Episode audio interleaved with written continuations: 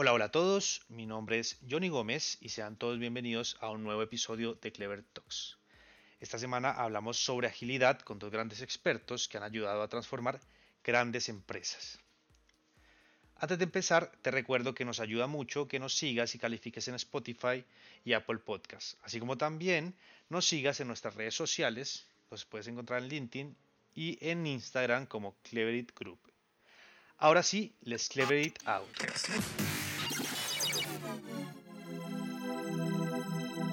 Let's clever it out. This is Clever Talks podcast by Clever IT. Teodoro y Karina son Scrum Master y Agile Coach en Clever Group. Hoy estaremos conversando sobre agilidad y algunos tips para tener una transformación ágil dentro de nuestra compañía de forma exitosa. Eh, bienvenidos, Karina, bienvenido, Teodoro. ¿Cómo han estado? Hola, hola, Johnny, ¿cómo estás? Yo bien por acá. Teo, ¿cómo estás? Hola, yo estoy súper aquí, con harto calor, pero muy, muy bien, súper bien. Eh, quería iniciar igual este pequeño podcast con una pequeña frase que me gusta mucho decir, que es implementar ágil en sí mismo no solamente, es solamente un medio, no el fin. El objetivo real es conseguir la, que la organización genere eh, valor de manera permanente, iterativo, incremental y escalable. Como quería dejarlo ahí, eso, para que lo tengan presente. Buenísimo, buenísimo, perfecto. Quería, quería iniciar también con una pregunta. Sé que va a ser una pregunta, eh, digamos, difícil y, dependiendo también de lo que conversemos, polémica. Pero siempre, bueno, tratamos de empezar los podcasts y los temas como con esta pregunta para que aquellos que de pronto vienen a escucharnos eh, quieran aprender y de pronto algunos vienen más avanzados en conocimiento, otros más eh, desde cero. Entonces la pregunta siempre con la que nos gusta iniciar es, ¿qué es? ¿Qué es eso de lo que vinimos a hablar hoy? ¿Qué es Agile? Si es que se puede definir, ¿qué es Agile? ¿Qué piensan ustedes? Es una forma de pensar, es como cómo te transformas pero a través de los comportamientos y de tu forma de pensar. Hay una serie de, elementos que hacen que tú, que tú te empieces a transformar poco a poco. Eh, los valores, por ejemplo, son una forma de, de, transformar tu comportamiento. Entonces ahí agilidad nos hace transformar a partir desde valores. Perfecto. Es un mindset, ¿no? Un mindset a través de valores. Exacto. ¿Teodoro? No, yo estoy muy, muy de acuerdo con el sentido de lo que dice Cari. O sea, tiene que ver, está muy relacionado a lo que es el mindset de la persona. Más allá si es que una metodología, si hay un framework, tiene que ver con el pensamiento de la persona y los valores que lleva este mismo. Sí, son cosas que te hacen explotar la cabeza de repente, porque te hacen pensar de forma distinta. Perfecto. ¿Y cuáles son estos valores? O sea, ¿cuál es este mindset? Sabemos que es un mindset, sabemos que es a partir de valores, pero uno cómo vive entonces esta, esta definición de agilidad, uno cómo puede implementarla o vivirla. Eh, ¿Cuáles serían estos valores? A mí el que más me gusta es de que pasamos desde que tenemos miedo de equivocarnos, miedo de fallar, y pasamos a un mindset en el que equivocarnos nos hace aprender y nos hace mejorar ya armar un ambiente de confianza en el que nuestro equipo eh, tiene mucho coraje para enfrentarse a esas cosas y experimentar y no tener miedo de equivocarse, porque sabe que hay un ambiente en el que esas cosas las capitalizamos para la mejora continua y eso es, para mí, es una de las cosas que más me gusta. Perfecto, como ser flexible, adaptarse al cambio, ¿no? Y aprender constantemente. Y, claramente lo que tú dices, este, tener la seguridad de que si uno se equivoca es para aprender y, y que puede equivocarse, ¿no? Para eso, para mejora continua. No, más que nada también como un poco más apoyar lo que dice Gary, también el tema del respeto, o sea, los miembros de, de toda la organización tienen que respetarse obviamente, eh, tienen que estar como abiertos a, a, recibir esta flexibilidad, este cambio de, de, mindset y tienen que también tener como el, el coraje de poder enfrentar esto mismo, también, es un poco acompañado de eso y bueno, eso es como, digamos, ¿qué es agilidad, no? Eh, ¿Qué no es agilidad? ¿Qué no es? Si es que se puede también definir algo de qué no es, qué no sería agilidad. Rapidez. A mí por lo menos me pasa mucho que la gente piensa que por trabajar con agilidad, por hacer algo agile, como que todo va a ser eh, más rápido. Y en verdad lo que yo trato de transmitir es que la rapidez va a ser finalmente una consecuencia de un trabajo que se hace en base a este mindset, que vas a ver a lo mejor algunos resultados pero que vas a empezar a, a entender que lo que tú pensabas que era rápido Ah, o, si tú pensabas que rapidez y agilidad eran sinónimos, en este contexto vas a ver que son un poco diferentes. Ah, por mi parte, por ejemplo, y, y, también, insisto, como casi todas las cosas estoy diciendo de mano con lo que dice Cari, eh, no es la solución a todos los proyectos que tengamos o todos los productos la agilidad. Eh, tampoco es la excusa para exigir más tiempo o más eh, tiempo de desarrollo de los equipos, no lo es. Eh, tampoco es, son resultados inmediatos, es algo que se tiene que trabajar y que es algo a la larga con el desarrollo del equipo. Y como dije también anteriormente, no es la solución mágica a todos los problemas, o sea, no viene a solucionar todos los problemas, pero sí eh, enfrentar y, conllevar algunas mejoras de la organización, ¿cachai? Buenísimo. Mira que justamente lo conecto con algo que, que tú dijiste, Teodoro, al principio, eh, con lo que abriste la charla, que fue como eh, agilidad eh, es, un medio para un fin, ¿no? Entonces, ¿el fin cuál es? ¿Cuál es ese propósito? ¿Por qué queremos eh, ser ágiles? Pero agilidad es básicamente el camino, el propósito, el final. El outcome sería otra cosa, ¿no? El, por qué queremos ser ágiles. Y básicamente de pronto la rapidez, también lo que decía Karina, tal vez implementando este mindset de estas prácticas ágiles, quizá el tiempo de entrega de tu de, final final, digámoslo así, eh, de, un, de, un proyecto, hablemos de proyectos porque también podemos hablar de productos, ¿no? Productos es como eh, constantemente estamos construyendo y entregando valor, básicamente es un producto, constantemente estar entregando valor, pero proyecto digamos que tiene fin y que eh, puede entregarse tanto con tradicional como agile en el mismo tiempo, pero la diferencia en agile es que entregamos de forma temprana, ¿no? Como pequeños incrementos de forma temprana.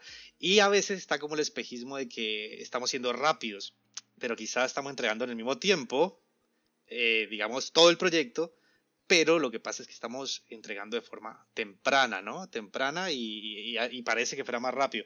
Y algo que también decía Cari, eh, que era eh, aprender constantemente de, de, estas entregas, ¿no? Como que eh, equivocarme y aprender. ¿Cómo aprendo? Entregando de forma temprana también, ¿no?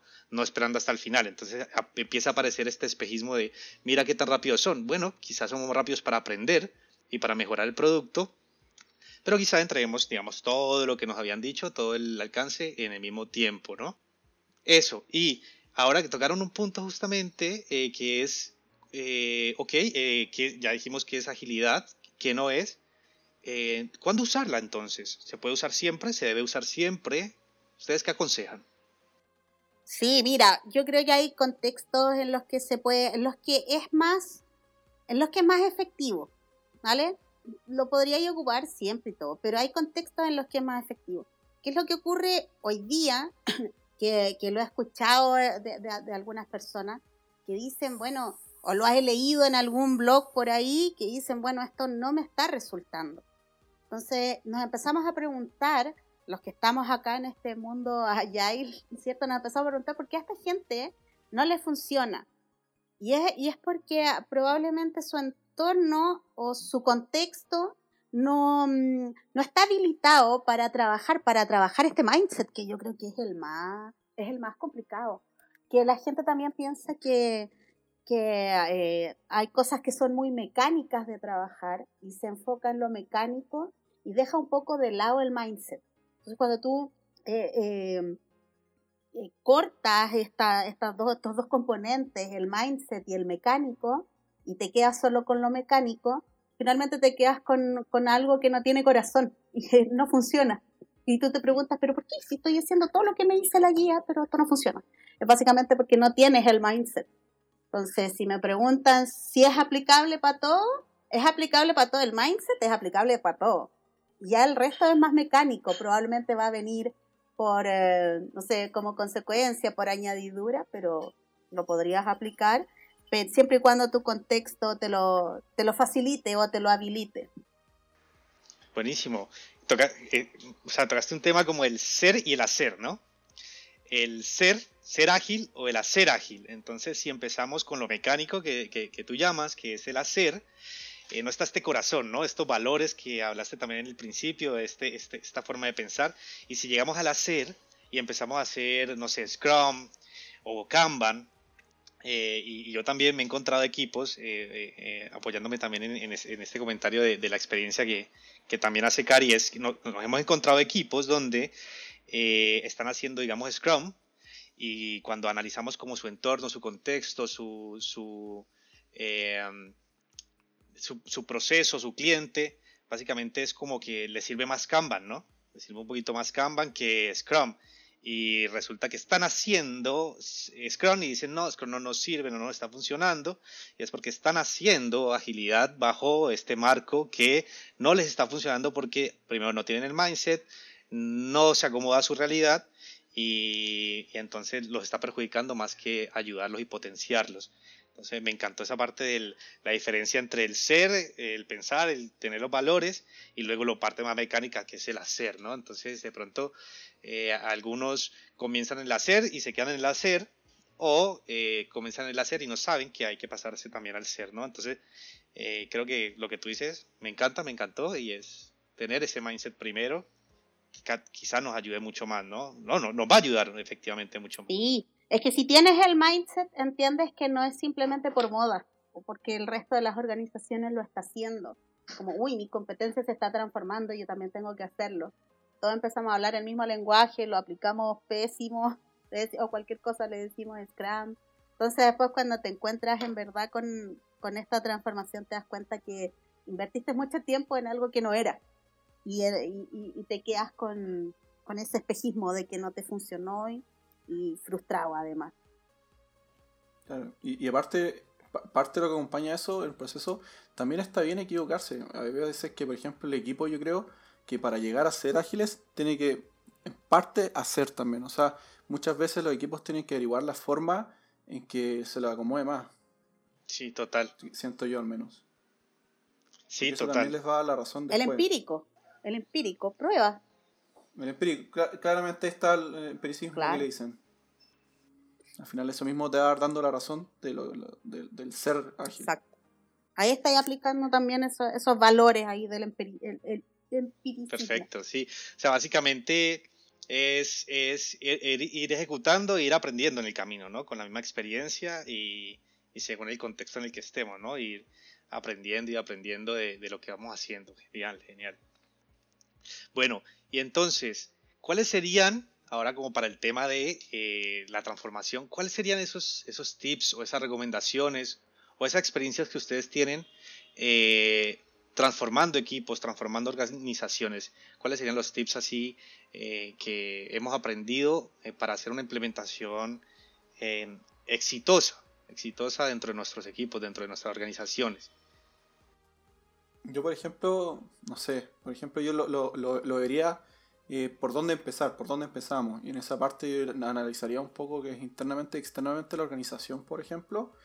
Y eh, vería cómo está el mindset dentro de la misma organización y vería qué puntos o qué áreas atacar para implementar este mindset de que, por ejemplo, existen varios marcos de trabajo, pero primero hay que ir por este mindset que queremos, que es la agilidad misma. Eso para mí es el primer paso que yo diría. Por ahí, por ahí también el propósito. Eh, ¿Cuál es el propósito de la organización? ¿Cuál es tu propósito? Y alinearse con eso. Ahí también hay un roadmap que tú puedes seguir, lo que decía Teo, eh, las capacitaciones. Y una de las cosas que a mí en lo personal me ha servido harto es como contar también desde mi experiencia eh, cómo ha sido, no solamente cuando nos va bien, sino que cuando nos va mal. Pero cuando nos va mal, bueno, ¿de qué forma salimos adelante? Eso a los, equipos también como que los motiva a, no tener eh, miedo de, equivocarse. Perfecto. Y esto me, me, quedó sonando lo del propósito. Y si yo quiero el propósito, por ejemplo, mi propósito es, sería, y es válido, puede ser válido, quiero ser ágil, justamente con lo que también comentamos al principio, ¿eso puede ser mi propósito? Mi propósito, quiero ser ágil. ¿O eso solamente es el camino y el propósito sería otro? Yo creo que cuando la gente te dice, mira, mi propósito es ser ágil, eh, uno tiene de repente que, conoces por ahí la diferencia, podrías tener hasta la responsabilidad quizá de poder llevar a la persona a entender qué es un medio y qué es el fin. ¿ya? En general, eh, aclarar los conceptos de, del medio y el fin tal vez los puedan llevar a, a entender eh, que su propósito quizás no es ese, no es ser ágil, sino que es otro que sí va a tener más valor. Perfecto, sí, o sea, cuando eh, yo diría, cuando uno va de un, cliente o alguien que dice quiero ser ágil, está hay una, una, técnica que nos puede ayudar bastante, que es los cinco por qué, ¿no? Saber eh, preguntar, bueno, ¿por qué quieres ser ágil, no? No, porque quiero entregar más rápido. ¿Por qué quieres entregar más rápido? No, porque eh, no sé, quiero ser mejor que la competencia, ah, ¿por qué? Ah, porque quiero, no sé, como que para poder llegar a ese por qué realmente, ¿no? Y, y, encontrar ese propósito. Ver, la causa raíz. ¿Qué otros tips? ¿Qué otros tips ustedes ven que es importante para esta, eh, una transformación y que, y que sea exitosa? A mí me parece que por ahí eh, formar Scrum Master en el mindset también es bastante importante. Son ellos los que finalmente van a llevar ahí al resto de la organización eh, a, que, a que logren su, su, propósito. Así que ahí formarlos en el, en el mindset, súper importante. Claro, y es un poco como formar para, para, que, para que formen, ¿cachai? Poco de la mano de eso y después yo agregaría un plan de, de mostrar un concepto ágil, es decir, partir con un pequeño grupo eh, con lo que se está enseñando. No, yo quisiera agregar justamente con lo que, lo que ustedes acaban de, de, comentar es, quizá, quizá de pronto sí, eh, claro, formar, eh, y yo lo llamaría más como eh, estos que líderes o habilitadores, o cómo llamarlo, como más que de pronto Scrum Master, claro, hay que formar a Scrum Master. Agile Champions. Tal vez, sí, podemos llamarlo Agile Champions, buenísimo, me gusta. formar a estos Agile Champions, estos embajadores, estos promotores, eh, que nos ayuden como a, esparcir o a, continuar con este mindset, ¿no? Eh, creo que, bueno, lo de Scrum Master sí, lo, compro, pero eh, digo que, deberíamos de, claro, no solamente Scrum, sino que de pronto también necesitamos más habilitar como en, en, otros aspectos, ¿no? Pero te entendí, o sea, entiendo totalmente la, la, idea. Sí, cuando hablo de Scrum Master, claro, me, me circunscribo solamente al framework de Scrum, pero por ahí también están los, no sé, quienes están encargados por ahí de los Kanban, o inclusive otro, otro tipo de figura que por ahí también son bastante responsables de, todo esto, así que de los propósitos en general de la organización. Otro tips que es súper importante dentro de la opción de la agilidad dentro de organizaciones también es un poco establecer algunas métricas con base a los outcomes que se tienen establecido esto puede ser eh, eh, N de cosas. Lo importante es tener un plan de mejora con respecto a estos outcomes que puede ser el feedback del usuario mismo. Y esto tiene que ver también con la entrega constante o continua del, de, lo que hablamos hace poco, que es entregar constantemente, que nos ven como ágiles. Entonces, con base a eso, uno puede establecer pequeñas mejoras y, ir como aprendiendo constantemente un poco, ¿no? Entonces, no, hay que tener miedo un poco de de medir estos, estos feedback y tratar de, mejorar como eh, el equipo o la organización completa. Mira, justamente ahí me, me hiciste acordar de algo, lo de las métricas es eh, mide lo que importa, ¿no? El libro mide lo que importa. Exacto. Al final uno puede medir lo que quiera medir, o sea, pero lo importante es lo que realmente importa, que es eh, el, como santo lo que importa al usuario, al final lo que haga valor y también lo que te da valor como equipo, no solamente al proyecto, también como equipo, creo yo.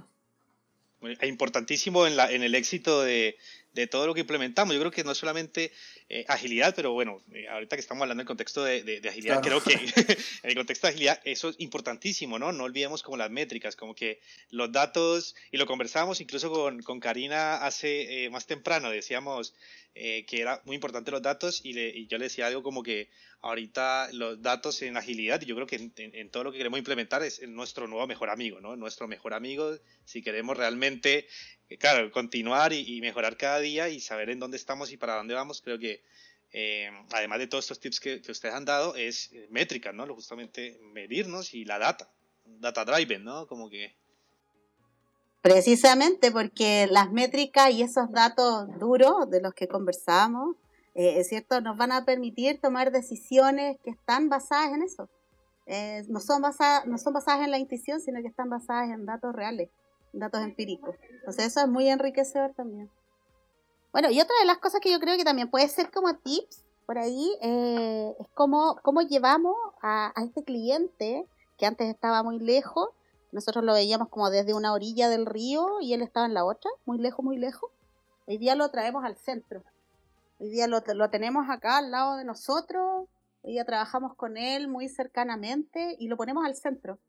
Por ahí también eh, hay, una, hay un tip bien importante, incluirlo. Que él sepa que, que sus necesidades están siendo escuchadas, que sus dolores son escuchados. Justamente lo que, lo, que se conecta como con el feedback que decía Teodoro, ¿no? Constantemente eh, entregar para eh, tener ese feedback del cliente, ¿no? Poner el cliente en el centro para saber si vamos por el camino correcto, estamos construyendo el producto correcto o no, ¿no? Y para las personas correctas. Claro, escucharlo constantemente al, al cliente al final. Eso es un poco llevárselo ahí al centro. Buenísimo. Buenísimo. Y sí, sí, yo, yo quisiera hablar también de, de, un, de, de una palabra que um, conversamos mucho en, dentro de la transformación. Una palabra no, son como tres palabras realmente, que es eh, personas, procesos y herramientas, ¿no? Personas, procesos y herramientas. Esto cómo, cómo podemos verlo eh, eh, dentro de estos tips de, de, una transformación exitosa una implementación exitosa, ¿no? ¿Cómo ven ustedes como estos tres frentes? Nos apoyan, por ahí uno de los valores dice que las personas y sus interacciones están por sobre los procesos y las herramientas. ¿cierto? Yo siempre digo que los procesos y las herramientas eh, son súper importantes porque no, no, no, nos acompañan, nos apoyan, eh, nos apalancan, digamos, un montón de cosas que queremos hacer. Claro, un poco de la mano, bueno, el allá el manifiesto dice eso mismo, que al final tampoco es como que el individuo e interacciones sobre los procesos y herramientas, no necesariamente como que el lado izquierdo tiene que ir más sobre el lado derecho, pero sí el lado derecho puede acompañarnos. Buenísimo, como que... que el proceso de herramienta.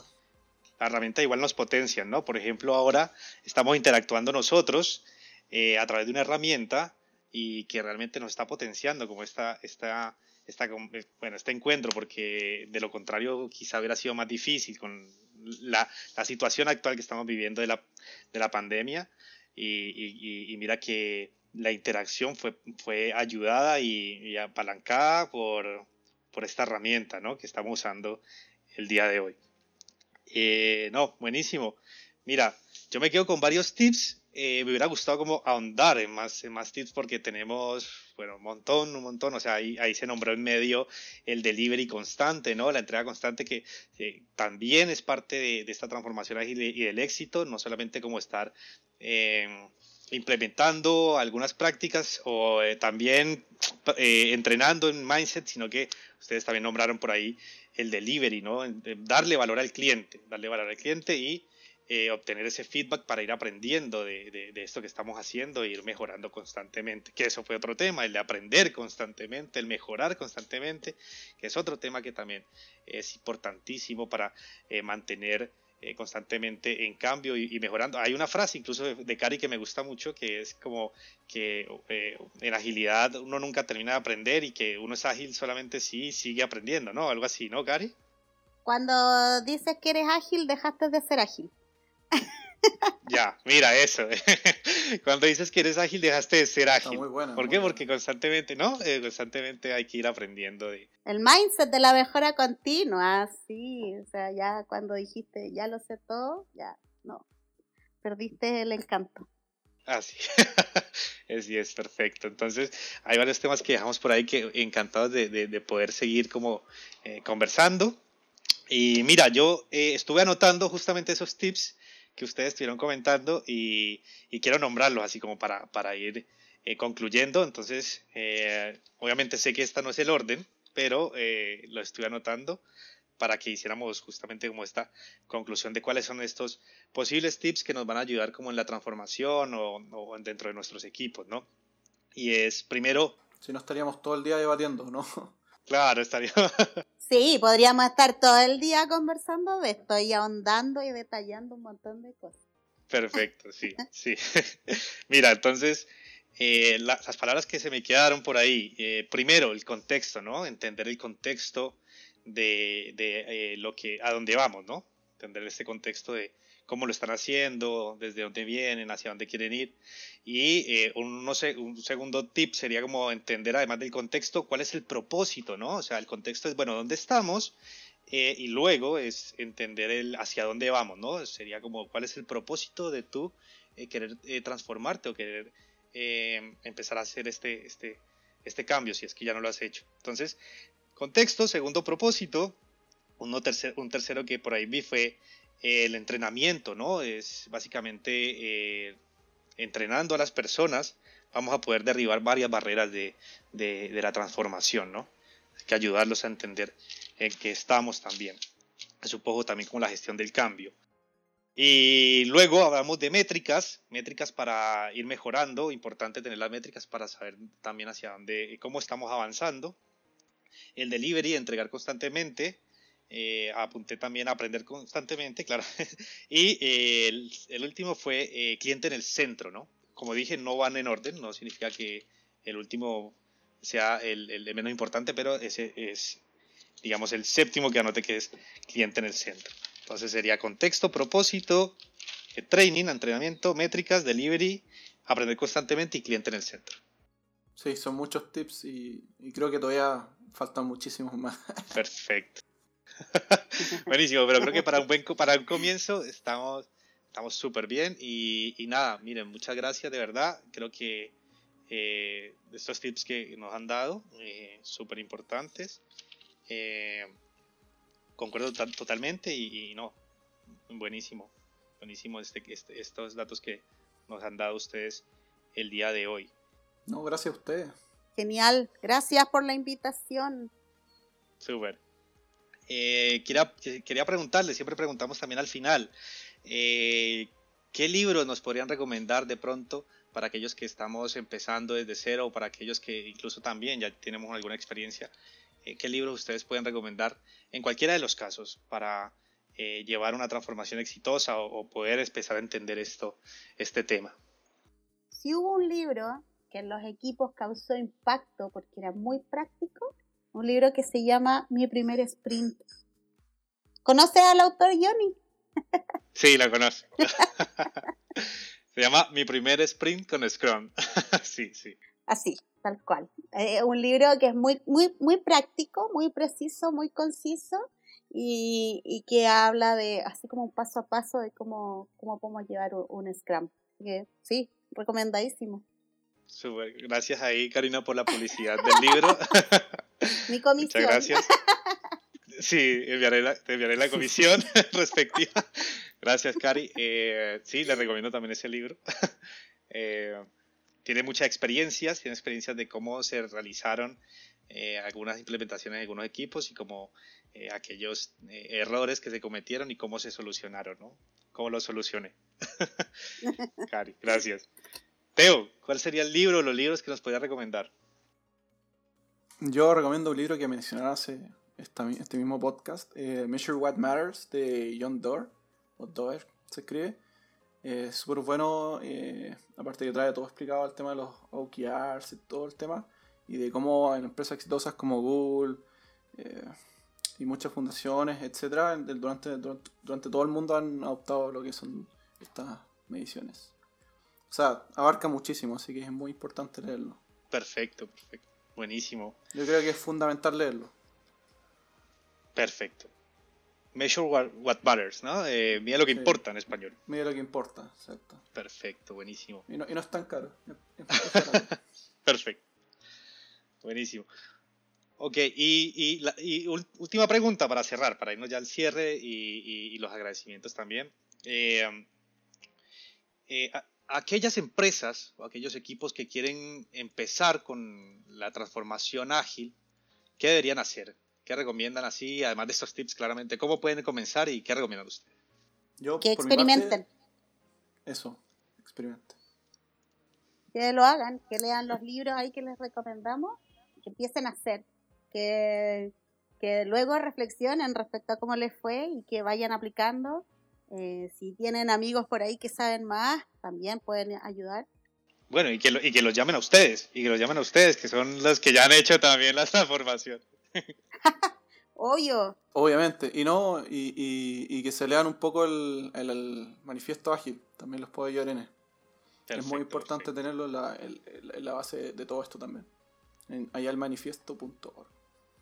Y claro, lo que dice Johnny, total, cualquier cosa nos llaman si nos necesitan. Bueno, muchísimas gracias. eh, de verdad, eh, una charla eh, súper enriquecedora, de verdad. eh, gracias por estos tips, gracias por todo este conocimiento compartido. Y gracias a ustedes también, los oyentes que nos están escuchando, que nos escuchan cada semana. Gracias también por quedarse hasta el final. Y los esperamos en un próximo podcast, la próxima semana también. Que pueden encontrarnos en las diferentes redes sociales, en LinkedIn, Facebook y en Instagram como Cleverit Group. Y pueden mandarnos también todas sus preguntas y comentarios que tengan. Muchas gracias y nos vemos en un próximo podcast.